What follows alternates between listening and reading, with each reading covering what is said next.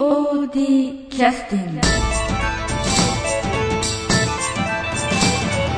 はい、えー、今日も POD キャスティングに、えー、参加いただきます。あの木綿小屋の、えー、山本英子さんに来ていただいてます。今日はあの今日もトイレ店の方にお邪魔しております。よろしくお願いいたします。こちらこそよろしくお願いいたします。あの前回ちちょっとお聞きすることができなかったんですけど、木綿小屋さんというあのお店で実はあのインターネットの方でもね、はい。あのご商売というか取引をされてらっしゃるんですけどあのご覧になった方はお分かりだと思うんですけど書き込みのねちょっとしたその感想とかのところをき見るとあれ？全然富山と全然違うところの人たちがいっぱいこう書き込んでらっしゃるんですなんかインターネットならではのまた輪がそちらで出来上がってらっしゃるんじゃないかと思ってそうですちょっとびっくりしたんですけど、うんあのネットの場合はやっぱりそのネットの特性上北海道から本当に九州うん沖縄の方までええ。ネットをしなければ多分出会ってなかっただろう方々とねええ。やっぱりそのネットのおかげで、うん。うん、たくさんの方と出会えたっていうのがすごい、楽しみであり喜びであり、はい、んどれぐらい前からされてましたっけ？えっとね5年半。じゃあ2000年ぐらい。ですね。ねはい。はあ。じゃあかなり早いんじゃないですか？そうです。初めになったのはね。はい。実はうちの母が、ええ。あのパソコンとかが趣味であら。そう。元気なばあちゃんでしょ？いやいや英子さんもお若いんで お母様もお若いんじゃないかとは思いますあの機械とかが苦手なんですよ実は、えでうちの母が割と機械物とかが好きででパソコンが好きでへで私より早くにもちろん買ってて、ええ。でゲームゲームとかを楽しんでたみたいなんですけども、はいはいはい。で私に「いや今からはもうネットショップとかネットしなさいよ」って言って「え？え?」って言ってこれとだってネットとかどうやってやるんやったら「私でもできるんやからあんたはできる」ああそれもそうかな、うん。母にできるんだったら私もできるかなと思って、うん。でそれで始めたんですよ。へえそれでも今まあ最初にやられた頃からいろいろね形は少しこうい変えてらっしゃると思うんですけど基本的なパターンはねあの商品インターネットでもこう購入できたりとかできるようにされたりしてらっしゃいますけど、はい。私がなんかね一番ちょっと昔前からか感心してたのは、ま、なんていうか豆さっていうかお客さんにこうレスポンスをレスポンスっていうかはい。返事を書かれたりするのがはい。あのなんていうかお忙しいんですぐにできないケースもあられると思うんですけど今全然してないあわ あれ？おでも、はい。なんていうかねお客さんに対してこう気持ちを込めてレスポンスを返してらっしゃるところありますよね。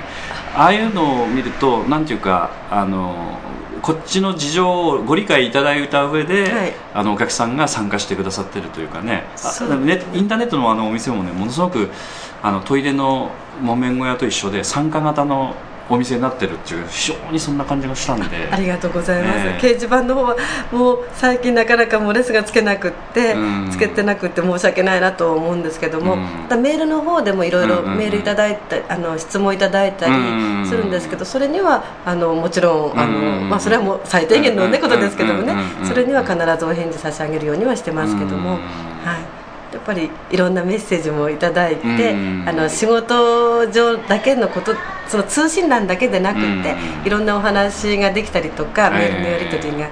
でそれがやっぱすごい楽しいですね、えーな本当にね劇団 POD の方からリンクが貼ってありますんで ぜひあの全く興味のない方も一度は覗いていただくとあこういう世界があってこういうなんていうかあのコミュニティというかねね。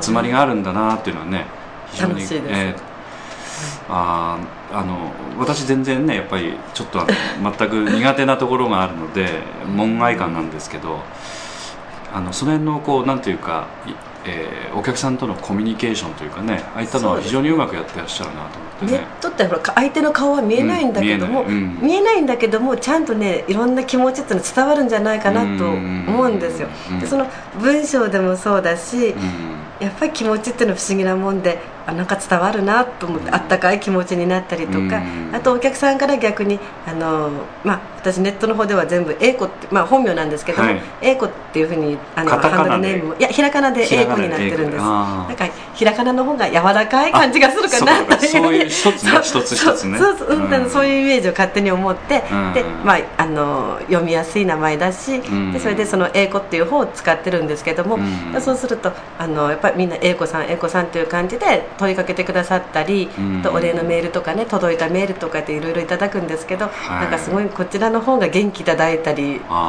することは多いですね。あうん、あとよくいただくのがーはい「写真下手ですね」っていただくんですよ。で届いたものが想像以上でしたとかそういう届いたものがすっごい可愛かった。予想以上でした。損してますよとかそういうのはね何通か届いてえーって今度の写真すっごい可愛いと思ったのにって商品の写真ですよ、私の写真は出してないですからでその時に商品の写真あ私はすごい可愛く撮れたかなと思ってうん。アップしてるんだけど届いそれを商品注文してくださったお客様から届いたメールが、うん。届いた商品がすごく可愛くって写真以上でしたとか画像以上でしたっていうメッセージがかなり多いんですよ、複雑な気持ちにはなりますけどね。でもまああのなかなかねあのスタジオで撮影するわけにもいかないですし照明もしっかりね全然。映すわけにもいかないんで合間合間で一生懸命ね撮られいやて私は満足するんですよ。あええ本当の写真可愛いなと思ってるんですよ、なんだけど届いた人からあー。あ写あの商品がもっと可愛くって写真下手ですねとか損してますねとか言われるとああそうなんかなと思ってよそさんのね同じ同業者の方のホームページ見て本当だこれ綺麗だわとかと思ったりだけどまあある意味ね逆じゃなくてよかったかなとは思うんですよ。写真がすごくよくってあの実物見てがっかりされるよりもうん。まああ実物もっとあ素敵だなと思われた方がいいかなと思うのは言い訳ですよね。いえいえ。ものすごくねあの手作り感があるあるのであのなんて言いますかね。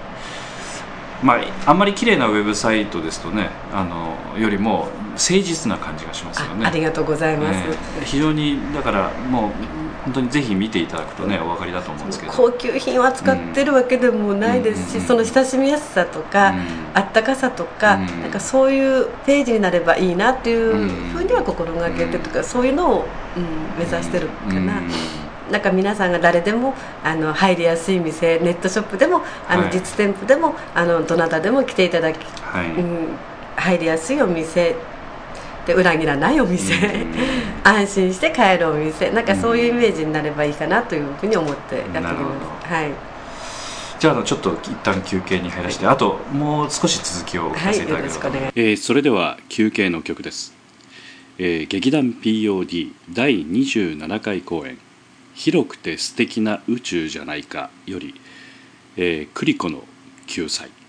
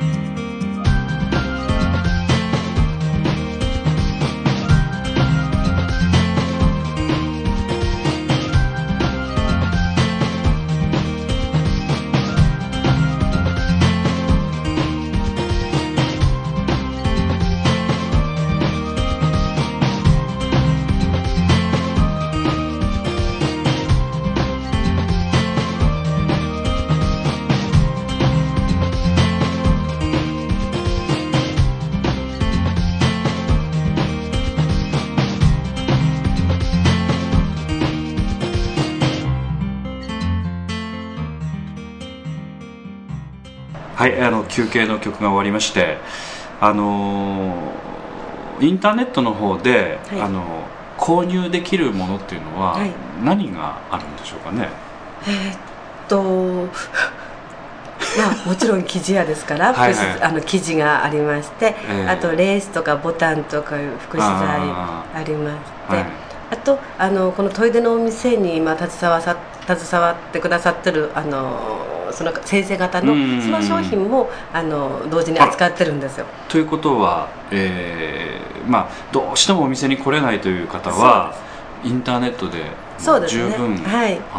でその他にあの例えば先ほど言われたその衣装とかね、ええ。特殊な場合はもちろんあの気軽にメールで相談していただけれあば例えばこちらからサンプルを送ったりしてはい、そういうのもありますよね。まあそっかそっか。実際実物をね本当は確認いただかなくちゃいけないのではいそっか。でもでサンプルあるとね衣装とかの時でも安心して選んでいただけるんじゃないかなと思いますけども、そね。でその時にあのこのこの前も言いましたけども条件をはい。いろいろ言っていただいて、はいはいはいはい。でそれでこんなこんなこんな基地ありますか？っうん。てできればサンプル送ってくださいっていうふうに言われれば、うん。あのメールであのあメールメール便であのお送りいたしますので、あはいはいはい。はい。あとあの例えばその加工ですね、はい。すあの私まあわからないで今質問してるんですけど、こういったものをこんなふうに加工したものは作っていただけるんですかという相談は可能なんですか？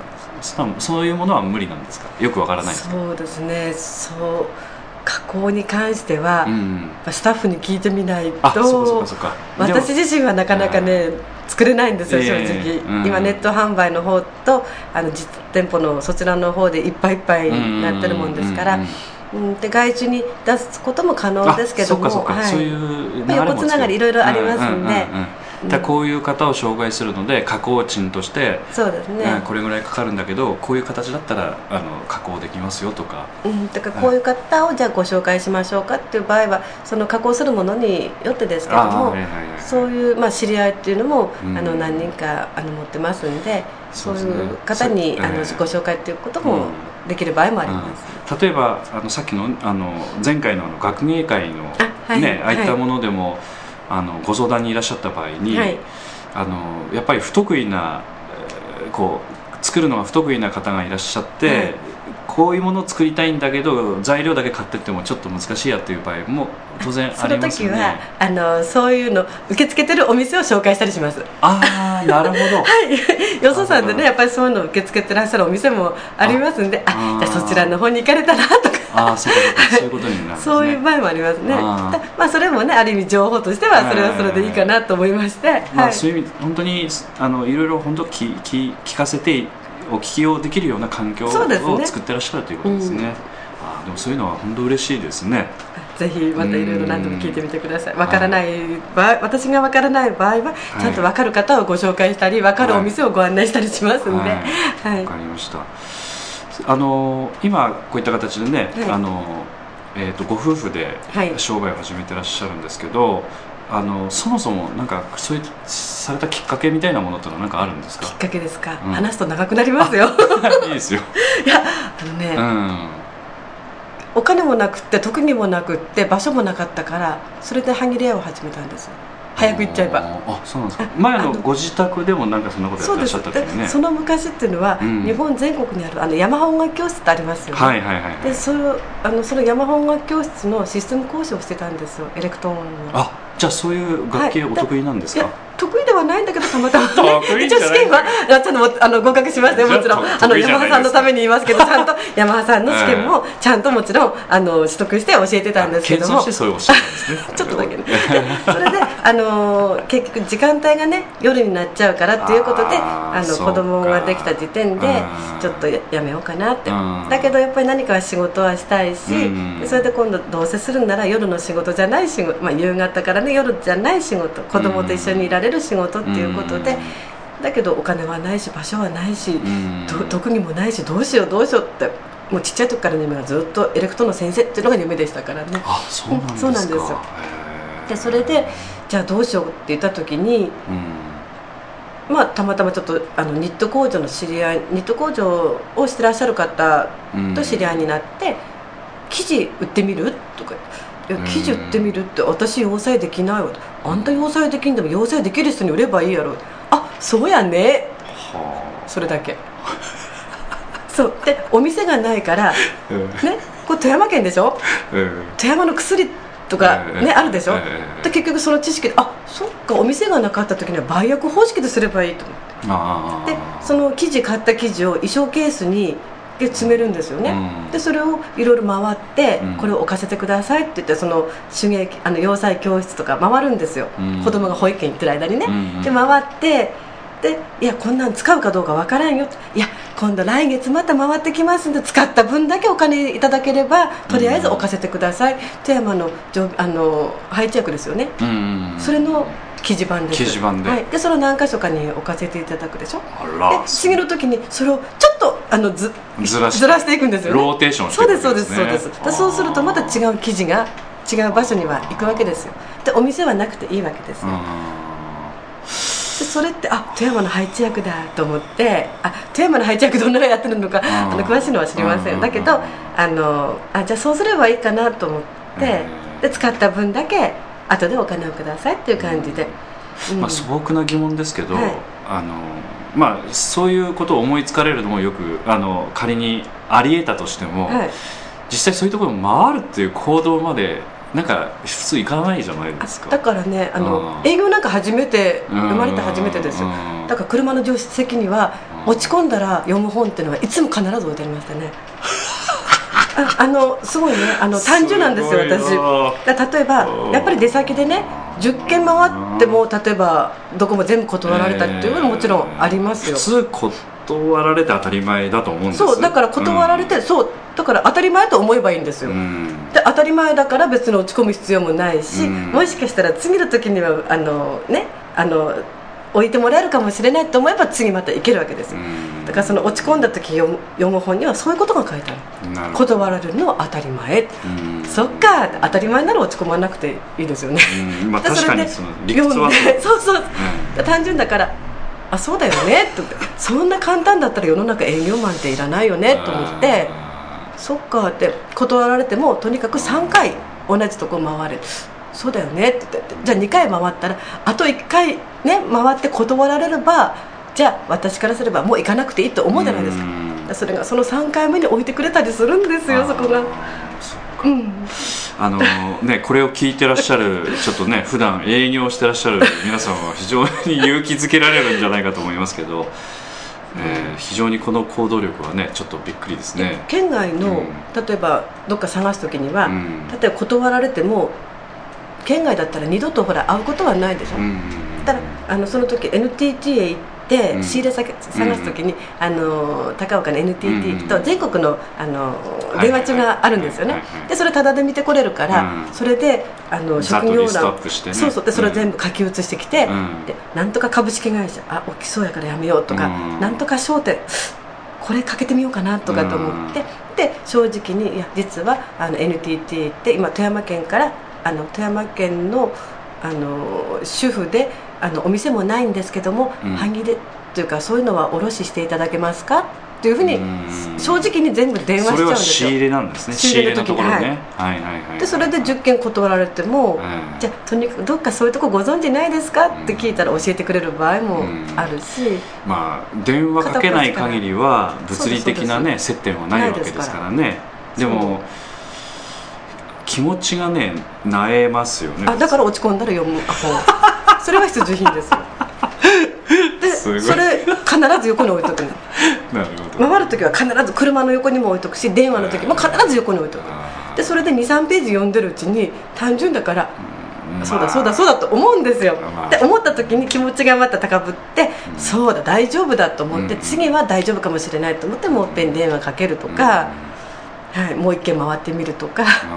それがそもそもの始まりだったんですか。はあ、うん。だから何にもないからできたのかもしれない。いやいやいや。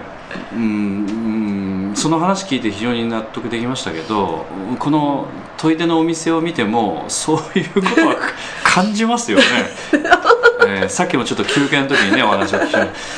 本当開店して1週間の店に見えないですもん。そうですか。ああ本当1年以上経ってるぐらいにこなれてる感じがあるんでそういうものはやっぱ雰囲気としてあるんですね。ちょっとのことには動じないっていうこともねあのうんかなり学んできてると思います、うんうんうんうんだと思いますね、はいそんな簡単にいかないですからねそう思うでしょあだけど結構簡単なんですよ、うんというふうに言えるっていうのはやっぱりねクリアしてるからラですってッキーだったんだと思いますだからいろんな人がやっぱり助けてくださってでこっちから辛い時には「すいませんどなたかご存知ないですか?」とか「そういうしあの下ろしてくれるとこってご存知ないですか？こちらは全然素人なんですけども」って言ったら結構皆さんねうん。教えてくださったりとかうん。するんですよ、うん。まあそれはそうなんですけれどもね、はい。やっぱりそこまでね行き着かない間に辞めちゃう方が多いですからねどうしても、うん。だからね。ね実際それに、ええ先ほど単純だとおっしゃいましたけど、はい。頑固なんでしょうね。あそうかもしれませんね。ある意味ねねそっか、うんそそうなんかな、あのうん。だから素直な面とねあの自分でこうと決めたらねしっかりとこうそうですね。主人にはよくそう言われますね。あ頑固と私はそういうふうにあんまり思ってないんだけども家族からはそういうあのよく言われます、いや普通ねやめちゃえばいいのになとなんでかあの余計なお世話を考えると思うんです周りはねでもおそらくねいやいやなんでやめちゃわなくちゃいけないのぐらいのそう話そうそうそう、なんでしょう。ねうん。え今からするのに。そうそうそうそう。そうそういうことなんでしょうね。うんう。んうん。うん。あのそれでお店を出されたりするした頃っていうのは、はい。あのそういった商売始められてからどんな流れになったんですかね？最初のお店の時ですか、え。で最初のお店の時もええ。すごい気楽なお店で、ええええ。あのなんとかな？保育園とにかく保育園の時にその売約形式を始めたんですよね、ねで子供が小学校になると。お子様が保育園の時ね。そうですそうです、はい。で子供が小学校になると夏休みってありますよね。だその時に外回りってできないからいやその時ぐらいにお店ができたらいいなと。いやあのずっと朝から晩までほら夏休みは家にいるじゃないですか。かでせっかく仕事するから休みは子供と一緒にいたいしはあ。例えば子供が風邪ひいたりしたらやっぱり私があのお医者さんにも連れて行きたいし子供に毎日「お帰りなさい」って言ってやりたいなと思ったんですよ。うん、でその時に自宅ショップっていうのがあのいいかなと思ってならご自宅で自宅でショップをやしよろうかなと。うん。でで今までのそっかそういう営業のはい。基盤があるので、お店を作られる意向も非常にやりやすかったでその時も今度お店するからね。今度お店するからね。ってもちろんちゃんと回って。でお店にあのお店に来てもらえればここら辺のものはいつでもありますよっていうふうに言っとくとでお店オープンした時にはその方々が来てくださったりして。だけどあの夏休みには子供も店番して一緒にそのテーブルでね宿題してたりとか、そういう感じでだからあのやっぱり自分の決めた通りうん小学校の時には娘たち2人小学生の時には毎日お帰りなさいっていうのはあの言えてそれは良かったかなと思いますね。で授業参観の時も「ごめんなさい」って張り紙して、うんと全て授業参観は行って。はい、わがままさせてお店をしながらでもやっぱり子供をうん第一にさせてくださいっていうのはお客さんにちょっと常々言ってまして、うんでお客さんがほとんど女性の方ですから、はいはい。そこら辺はご理まあ解いただける理解無理やりさせたというかだけどしていただけたと思ってうんです「よね。あそうやね行っておいで」とか言って言ってくださったり、うん。うん、なんかそれはすごい恵まれてたなというか、うんありがたかったなと思います。うん。でその中でこうあのいろいろその展開が変わってきてらっしゃると思うんですけど今の形についてはまあ当然ね、はい。あの走ってるこう最中だとは思うんですけど、そうですね、うんどん今どんな感じでこういう展開を考えられたんですか？たまたまなんか出会いがあっていろいろこういそう小杉のお店とかもそうはいですけど、、でまあその最初のお店がちょっとごめんなさい話戻りますけど、ですいいです。最初のお店がやってた時に、まあ、主人の父がちょっと亡くなりまして、はい。でその時にまあ主人の母もちょっく病気っていうこともありましてはまあ、同居っていうことがはいまた出てきたんですね。はいはいはい。はいでそうなるとお店辞めなくちゃならなくなるなっていうことでネットショップをその時すでに企んでたわけですよ。なるほど。はい、はいでやっぱり家でできて、はいはい。じゃあ毎日子供にね「お帰りなさい」が言えたから、まあ、その時期はもう過ぎてましたし、えー高校生までは毎日一応お帰りなさいっていうことが言ってやれて、うん。じゃあ次にじゃあ家に入った時に、うん。それでもなんか仕事ができる形っていうのは、じゃあネットかなと思って、はい。でそうすると今度24時間好きなようにある程度使えますよね、えーそのネットの場合は。じゃしばらくはこれかなっていうことでうん。でそれでネットに切り替えてうん。あじゃあしばらくお店やすやめてそうですね。ネットだけの時期もあった。ぱり戻ってきてくれっていうことがありましたからでそれもあってじゃあネットの方でっていうことをしてたんですけども、まあ母も元気ですし、うん。大丈夫かなっていうことで じゃあまたお店再開しようかと。でどうせ再開するんだったらちょっとまた前とは違った形であのみんなでなんかアトリエ型ショップっていうふうに思ってるんですけども、みんなのあのメンバーのアトリエでありお客さんのアトリエでありでショップでありみんなで楽しめるようなお店っていう感じでね。そうですね。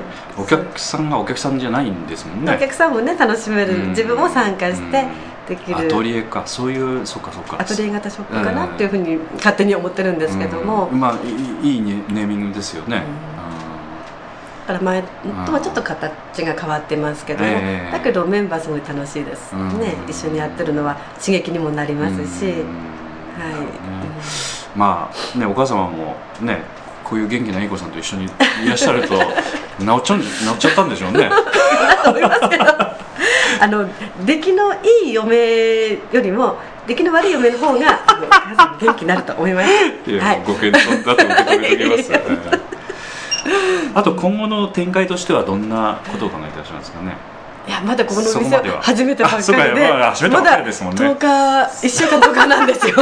気が早いですね、う んまあでもそうか参加型っていうのはベースですよね。だからこれから今度来てくださるお客様が、まあ、どういうお店がいいですか？ねってどういうふうに参加したいですか？ってうんだからお客様の声をもっと反映していけれるようなうん。お店になって、まあ、成長というか、ええ。うん、していければいいなというふうには思います。だからお客様の方から例えばこんこんなんがあったらいいなとか、うん。こんなしてこんなことしてくれたらいいなっていうことをうん。いろいろ提案していただいて、うん。それをまた例えばスタッフで7人いるからうん。いろいろじゃあそれをどういうふうに実現に向けて可能かどうかっていうことをはい。いろいろ話ししながら、ええ。うんうまく形にしていければいいなというふうにそうね。うん思います。楽しみですね。はいあのおそらくこれネットでね、はい。あのえーっとおそらく直接お話しされたことのない英子さんの声を聞かれたことのないお客さんも全国にいっぱいいらっしゃると思うんで まあこれあこんな声してらっしゃったのかと思ってね。おそらくラジオを聞いてくださってることを思いますんでがっかりされるかもしれませんよね。いやそんなことないと思います。とか言って。そうだからイベントに行って 例えば「ええ木綿小屋」っていうあの、ええかあのなんチラシとか、ええあの名刺とか出しますでしょ、ええだからあネットで買ってるんですよっていうふうにあ。いうお客さんと対面することがあるんですよ。先週も富山でイベントがありましてそちら行った時に「あええいつもネットで買ってる何々です」とかって言われると、えまず最初に「ごめんなさいね私ね」ずでも謝るなく「ごめんね。普通のおばちゃんです。ごめんなさいね」って言って、でも感覚的にはあの、ね、女子高生時代の文通相手と初めて会うみたいな感じ私もすごいワクワクするんですけど、だけど私はワクワクするんですよ、ただ向こうが「なんだ?」っていう感じで。そんなことないですって。いつもごめんね。私なんですよ。って言ってね。まず謝って そんなことないと思います、えー、そんなことないと思いますよ。今日は本当にお忙しいところありがとうございましええた。こちらこそありがとうございました。えまたあの、えっと、ぜひまた取材にお伺いさせていただきたいと思いますので、はいまたよろしくお願いいたします。じゃあ失礼します、はいありがとうございました。POD キャスティング